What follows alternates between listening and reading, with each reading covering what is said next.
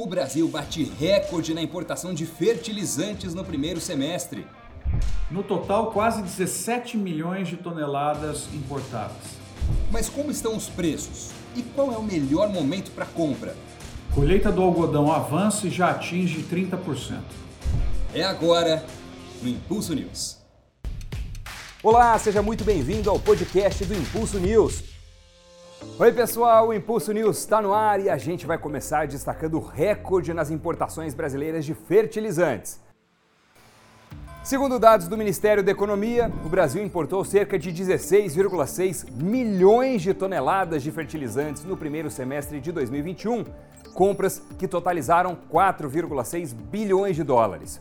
Na comparação com os seis primeiros meses do ano passado, o aumento no volume foi de quase 15%, batendo o recorde histórico. Entre os estados brasileiros que mais compraram estão na quinta colocação Minas Gerais, com 7,7% do total.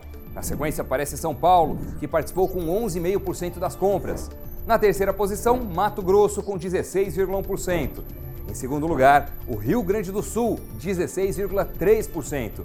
E na primeira posição, como o estado que mais comprou fertilizantes no primeiro semestre, está o Paraná, com 17,2%. É, produtor, é muito fertilizante, hein? Só que uma coisa aí no campo tem preocupado bastante, são os altos preços dos fertilizantes, não é verdade? Vamos agora a Ribeirão Preto, São Paulo, para saber o que é o recomendável para os produtores em relação aos preços e ao momento de compra. Diz aí, professor Marcos Fava Neves. Mega importação de fertilizante é uma notícia boa, porque é o alimento para planta. Mostra a disposição de plantio dos nossos agricultores reagindo a esses bons preços que nós temos. Tomar muito cuidado sempre, monitorar dados para você saber a hora de comprar. Então, ter as suas relações de troca todos os dias sendo feitas, ficar de olho nas políticas comerciais das empresas e aí você vai lá e compra no melhor momento, aquele momento que te deixa satisfeito com o resultado que você sabe que pode ter.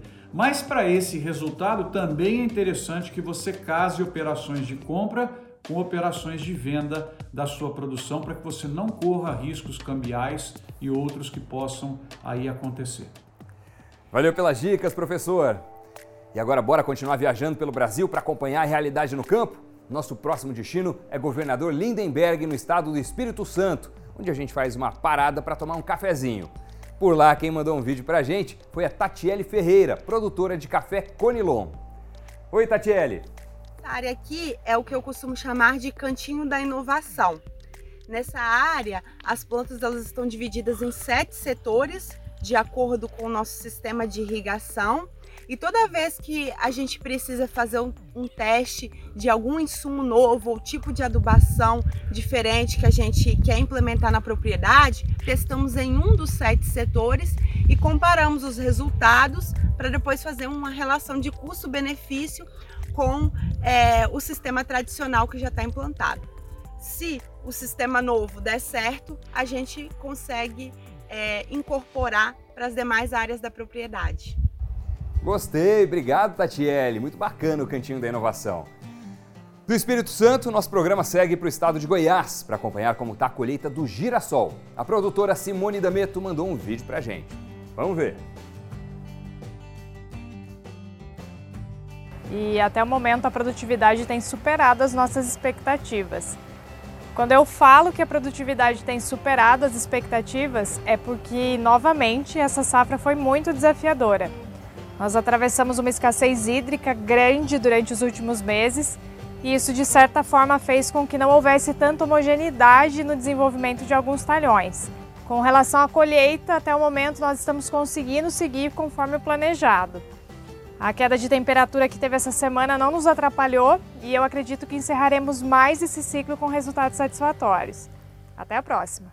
Vamos dar um pouco de assunto agora para falar do andamento na colheita do algodão pelo Brasil. Segundo a Conab, 27,2% da área total já foram colhidos até o início desta semana. E ao contrário do que a gente tem visto no milho safrinha, a colheita está sendo mais rápida do que no ano passado, onde o progresso era de 25,6%. E falando em algodão, a gente quer fazer um convite super especial para você, produtor. No próximo dia 11 de agosto, acontece uma verdadeira sessão de cinema na página do Instagram da Bolga. Por lá você vai saber tudo sobre a mais nova biotecnologia para o cultivo de algodão. De novo, dia 11 do 8, às 6 horas da tarde. Vamos até São Paulo, capital, para falar com Rafael Mendes, que é líder do negócio de algodão da Bayer. Oi, Rafael, conta aí pra gente um pouquinho mais sobre essa nova biotecnologia. Fala, Doni, tudo bem? Bolgar 3 RR Flex é uma ferramenta eficaz no controle de insetos de plantas daninhas.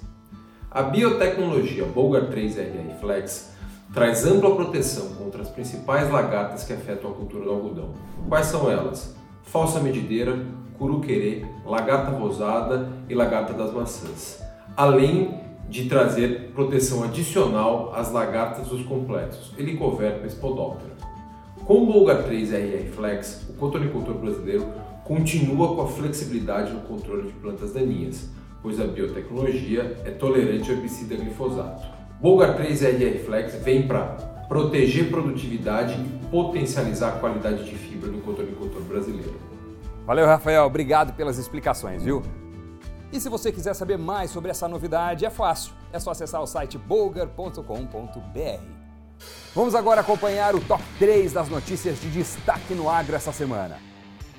Novos casos de geadas atingem regiões produtoras de São Paulo, Minas Gerais e sul de Goiás. Especialistas apontam que culturas como café, cana-de-açúcar, laranja e algumas hortaliças foram fortemente afetadas. A área plantada de soja deve crescer 2,3% na safra 2021-22, alcançando quase 40 milhões de hectares e batendo recorde histórico no cultivo do grão. Produtividade do milho safrinha deve cair 18% como consequência das secas e das geadas.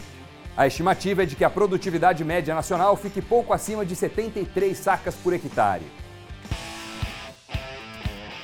Nas cotações, os preços seguem morro acima para os principais produtos do agro. O indicador soja Paranaguá fechou em mais de 173 reais a saca, aumento de 2,6% em relação à semana passada. No milho, o crescimento foi um pouco menor, 1,4%, com a saca sendo cotada acima dos 98 reais. No café arábica, os preços fecharam em 960 reais a saca, salto de 110 reais em uma semana, ou avanço de 12,9%.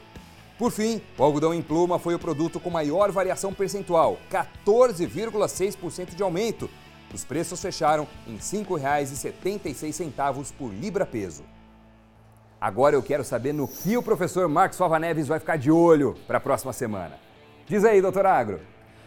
Para a semana que vem, Doni, vamos ver os impactos efetivos que essa desgraça dessa geada dessa semana trouxe para as nossas principais lavouras.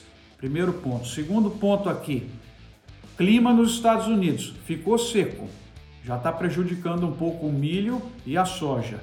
Terceiro ponto, como é que estão indo as nossas colheitas e os rendimentos para a gente acompanhar. Quarto ponto, vamos fechar o mês de julho. Qual vai ser a performance exportadora do nosso agro? Eu acho que vai ser show de novo.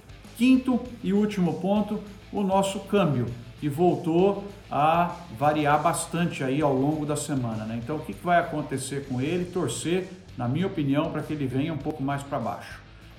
Valeu, Doni. Boa semana para todos. Vamos que vamos. Valeu, doutor Agro. Até semana que vem.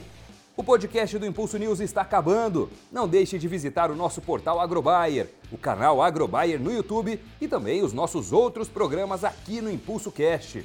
Muito obrigado pela companhia e até semana que vem. Tchau! As colocações e recomendações advindas dos entrevistados são parte de sua vivência e experiência e, portanto, de sua responsabilidade. Não necessariamente expressam a posição da Bayer sobre o tema aqui abordado.